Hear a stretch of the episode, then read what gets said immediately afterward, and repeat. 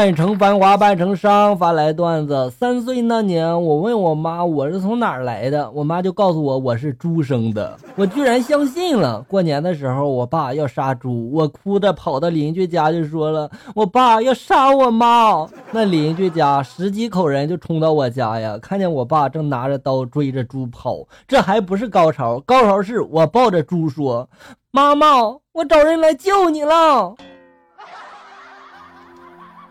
可怜的孩子，哎，你妈干啥去了？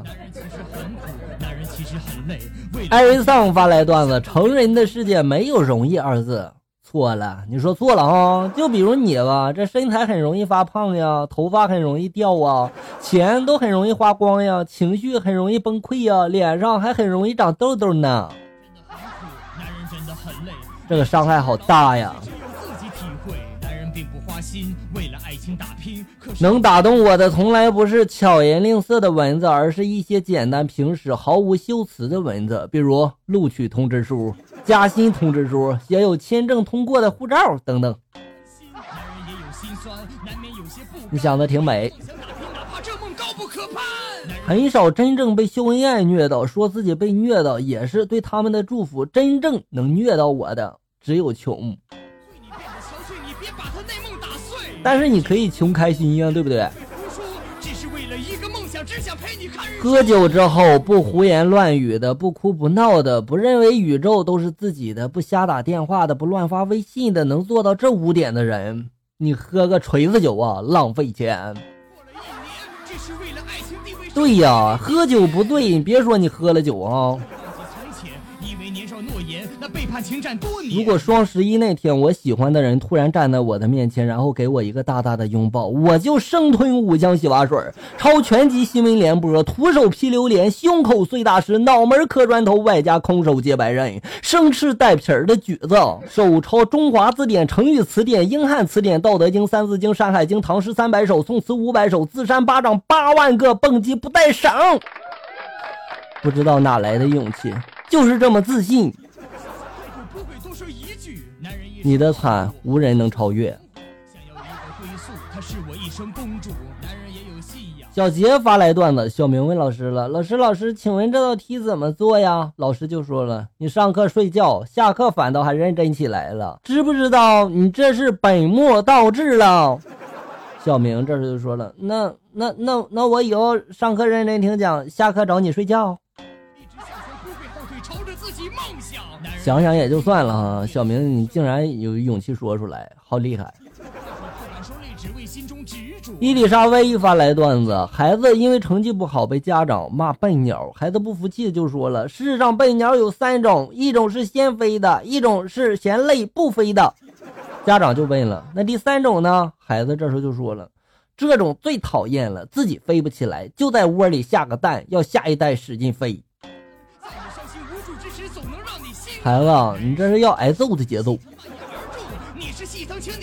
现在的女孩又是《甄嬛传》又是《芈月传》的，看多了疑心就重了呀。今天早上去吃个早餐，旁边的一女的要了一份包子，服务员端上来之后呢，女子从兜里掏出一根银针，插了一下，银针的前端瞬间就变黑了，吓得她高声的大喊了：“这包子有毒，是谁要害本宫？”满屋子客人瞬间鸦雀无声啊！这时候，老板淡定的走过去就说了：“这是豆沙包，你不吃滚蛋啊！”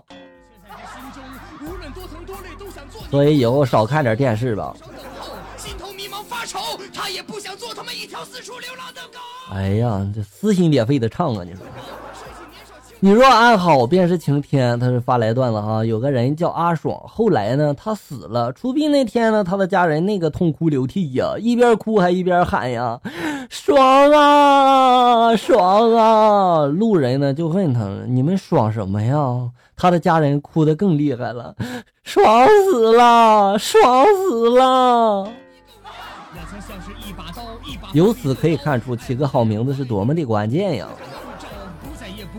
啾啾发来段子：一位富商就要死了，他把三个年轻的儿子叫到床头前，他问大儿子了：“你要我的多少家产呀？”大儿子就想了：“我是大哥呀，理应分的最多。”于是他就说了：“我要你所有的钱，富商这时候听了之后就说了：“拿去吧。”摇了摇头，然后他又把二儿子叫过去了，又问：“你想要什么呀？”二儿子这时候就想了：“大哥真是笨呀，钱财总有用光的那一天啊。”于是他就说了：“我要你所有的房屋、土地，还有店铺、家当。”富商这时候淡淡就说了：“啊，拿去吧。”仍然呢摇了摇头，然后他用最后的力气拉着小儿子的手，就说了：“你最小也最聪明，但我什么也不剩了。”小儿子这时候毫不犹豫地指了指父亲腰间的钱袋，就说了：“我只要这个。”富商听了，笑着把钱袋给了小儿子，摸了摸他的头，咽下了最后一口气。他们从父亲的房间走了出来，大儿子和二儿子不解的凑上前就问了：“为什么父亲给我们遗产的时候都摇头，而给你的时候却笑了呢？”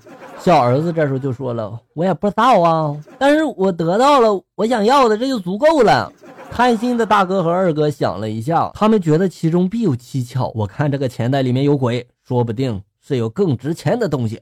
于是他们决定打开钱袋看个究竟。小儿子毕竟力气敌不过大哥和二哥呀，于是就说了：“你们打开看就是了。”两个哥哥打开钱袋之后，发现里面只有普普通通的一百枚钱币，是父亲做生意一直带在身边的钱罢了。但是两个不讲理的哥哥仍然不信就这么完了，于是他们决定一人拿走一枚硬币，并且带走了装钱的袋子，回去弄清楚为止。两个哥哥走远之后，小儿子这时候拿着剩下的钱币，开心的就。到了，这是父亲留给我的最宝贵的东西，即使是一枚硬币，也是父亲对我的无限期望。哥哥们终究没有理解父亲的期盼啊！于是他拿着剩下的九十八枚硬币去购买了绝地求生。这个世界需要快递员儿。啊，好大的坑啊！这个故事都让你们玩坏了。山宝宝发来段子：单位同事都喜欢网购，今天一男同事买到的货到了，他特别的兴奋，就说了九十多块钱买了一件七匹狼，超划算。女同事听了之后都聚拢过来，然后包装拆开一看是千匹狼。一位阿姨悠悠的就说了：“呀，真划算，多给了你九百多匹狼呢。”所以说，阿姨，我倒手卖给你行不？早上去银行排队办业务，边上窗口上坐了一个白富美，取七十万，七十万啊，有木有？当时就震惊了，一时我这嘴贱，我就问了句：“买房子呀？”人家这时候冷笑了一声，就说了：“给贱男的分手费。”我突然觉得吧，人贱挺好的。所以说，突然想做个贱男。笑哥一天停车场取车，发现车头灯被人撞坏了，而且还有不少的划痕。附近呢没有见到肇事车辆，但是还好，雨刷底下压着一张纸条，是肇事者留下的。我拿起来，在上面是这么写的：抱歉，倒车的时候不小心撞了你的车灯。现场目睹的人看到我留张纸条，都对我点头，面露微笑。他们以为我在写姓名和电话号码给你，可是并没有。看来我只能通过笔记寻找你人了。